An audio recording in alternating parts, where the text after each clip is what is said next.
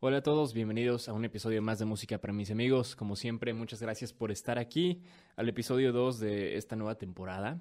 Eh, y bueno, te había platicado que la intención de los episodios que quiero hacer en esta temporada es mostrarte mi música de una manera eh, un poco más profunda, platicada, de cada obra que te voy a presentar, pues platicarte un poco al respecto de cada una de ellas, ¿verdad? Entonces, esta no es la excepción. Hoy te quiero mostrar eh, mi obra mi quinteto de metales, Ian. Eh, entonces, déjame platicarte un par de cosas al respecto de, esta pieza, pero antes quiero decirte eh, por qué es lo que me motiva a mostrarte la música de esta manera.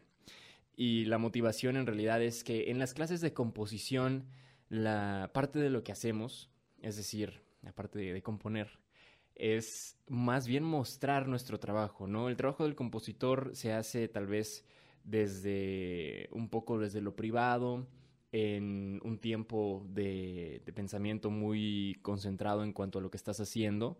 Y pues bueno, lo que haces en una clase de composición es mostrar los avances del trabajo que estás, estás realizando, ¿no?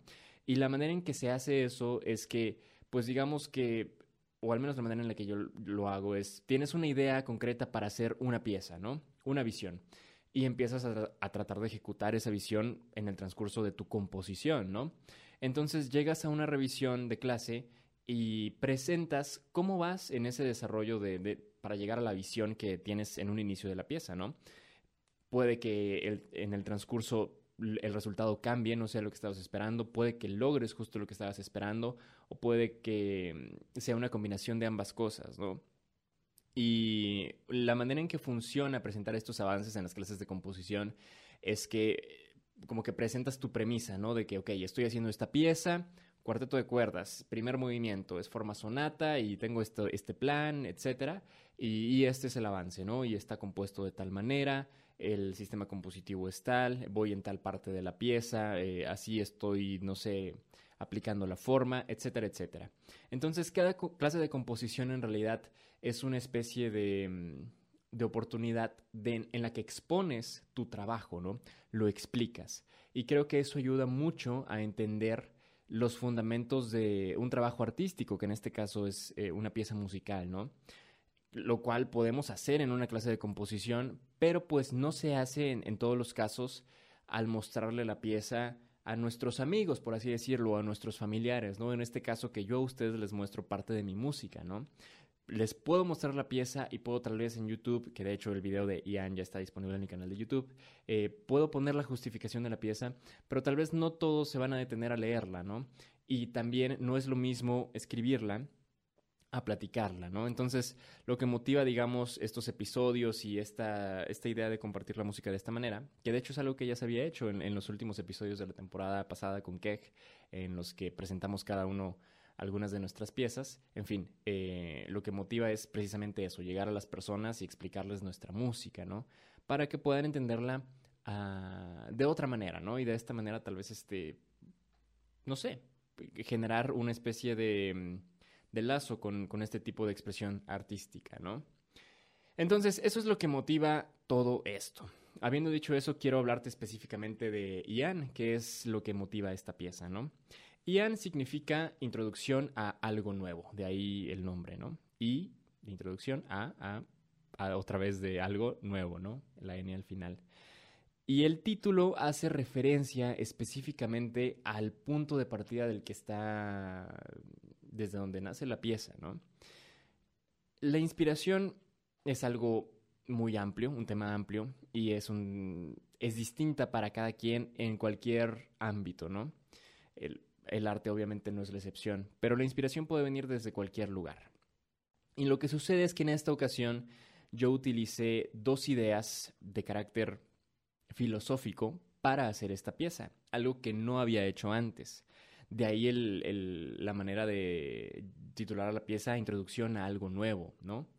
Em, específicamente, las ideas en las que está basada esta pieza son, digamos, el fundamento de Obra Abierta de Humberto Eco y las ideas que rescaté de una lecture que escuché en YouTube de esta filósofa Lydia Gare, em, que habla de política y música. Algo que, la verdad, antes de escuchar la lecture no me habría imaginado juntar, ¿no? O, más bien como que concebir de qué manera se relacionan tanto la política y la música, ¿no? Porque uno podría pensar de antemano que no, es que la música es arte y el arte por sí mismo no, no está restringido no tiene, digamos, como que lazos con algún tipo de agenda ideológica o política y todo lo contrario, en algunos casos. el punto es que tomé estas dos ideas, ¿no? Obra abierta y política en la música. Me gustaría platicarte un poco al respecto de cada una de estas ideas, ¿no? Primero, obra abierta. Como te mencioné, lo que tomé es el fundamento de qué es la obra abierta según eh, la filosofía de Humberto Eco, ¿no? Y eh, que hizo mucho trabajo en semiótica de la música. Pues bueno, dice, una obra de arte no está completa al ser una obra de arte en sí misma, sino que necesita a un receptor, porque el receptor interpreta esta pieza de arte. Y es en ese momento, cuando se da una interpretación, en que la obra de arte está finalmente completa. Y esta interpretación que va a hacer el receptor va a ser, eh, va a tener una gran carga de influencia del contexto del receptor mismo, ¿no? Eh, su historia de vida, su contexto eh, socioeconómico, sus experiencias, su personalidad misma, ¿no? Entonces, de cierta manera, todos somos receptores de todo arte que consumimos, ¿no? Y esa arte, ese arte que consumimos se ve consumado una vez que nosotros hacemos una interpretación. Y la interpretación de mm, una pieza artística puede ser distinta eh, para cada uno de nosotros, ¿no? Entonces, digamos que esa es como que la idea básica de em, obra abierta, ¿no? Esto puede generar problemas o simplemente distintos caminos, ¿no? A seguir a través de un, un trabajo artístico. Pero digamos que eso es lo que me inspiró, o sea, como que, ok, la obra va a ser entonces siempre distinta, ¿no? Y si lo analizamos de una manera un poco más práctica, la interpretación de la música, la música existe primero, digamos, en la concepción del compositor, ¿no? Una idea. Después está el proceso de llevarla, de plasmarla, ¿no? más bien inscribirla, es decir, aterrizarla en lo que sea un sistema de escritura, el más tradicional, una partitura tradicional o una partitura contemporánea, por ejemplo, ¿no? Algún tipo de notación musical. Entonces, idea, inscripción y después la música para existir, para ser un fenómeno sensible, tiene que ser interpretada. Entonces, la música pasa eh, por muchos procesos o muchas fases para poder ser interpretada al final por un receptor. Al menos eh, en la actualidad tal vez tenemos maneras muy automatizadas de interpretarla, es decir, cualquier tipo de grabación, ¿no? Pero antes esto no era así. Eh, se dependía de la interpretación de un músico para escuchar la música, tal vez en ese caso para hacerla real. Y en muchos casos, por ejemplo, tal vez sí un instrumentista, ¿no? Que, tocaba la, partitura. Pero, por ejemplo, un solfista también, es decir, tú ver la partitura e interpretarla en este caso tal vez en, en tu oído interno, ¿no? no a, manera de oído absoluto, pero sí tal vez a manera de, ok, esto suena tal vez más o menos así, ¿no? Entonces, la música tiene que pasar por todas estas, estas fases, ¿no? Y yo entonces dije, ¿cómo aplicamos esta idea de obra abierta a este proceso de la música eh, que la caracteriza, ¿no? Como esto que es la, eh, esta expresión artística. Dejo una pausa ahí y te explico política y música, ¿no? De esta lecture de Lydia Gurr que, escuché. Ella dice, la música es siempre un acto político y es, un statement que puede parecer como contradictorio, ¿no? Si el arte es libre, eh, algunas corrientes artísticas dentro de la misma música eh, trataban de evocar total libertad o total anarquía en algunos casos, ¿no?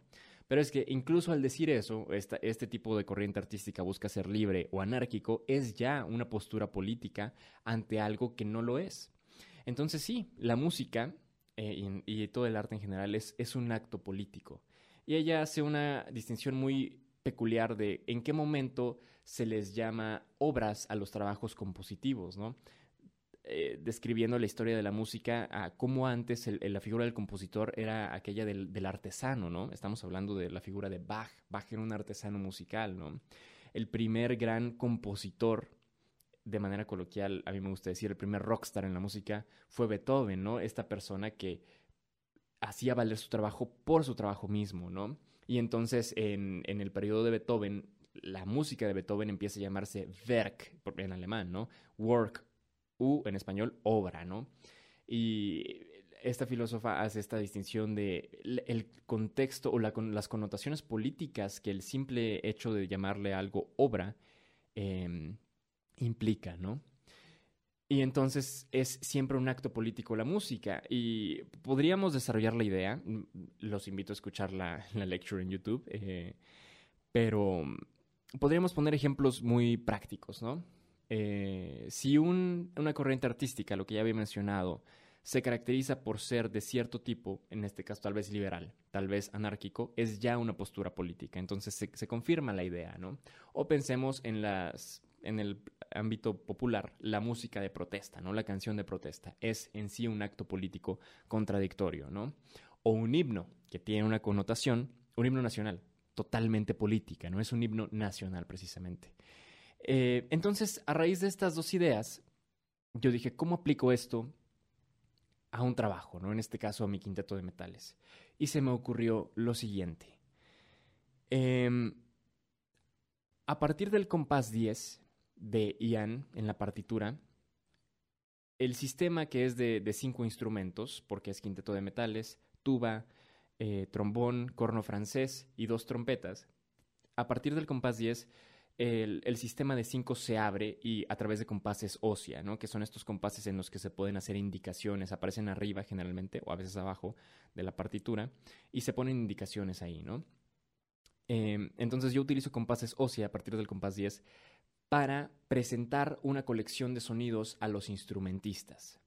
Y está indicado en la partitura. A partir del compás 10, el instrumentista elige de esa colección de sonidos qué sonido tocar, ¿no? Y es una parte que pertenece a la forma de la pieza en la que hay estas células de, sonidos en las que el instrumentista tiene que hacer el ejercicio de, elegir qué sonido tocar, con la idea de que también de esas células de sonidos, una vez que toca ese sonido no lo puede repetir hasta que haya completado toda la, célula, por así decirlo, ¿no?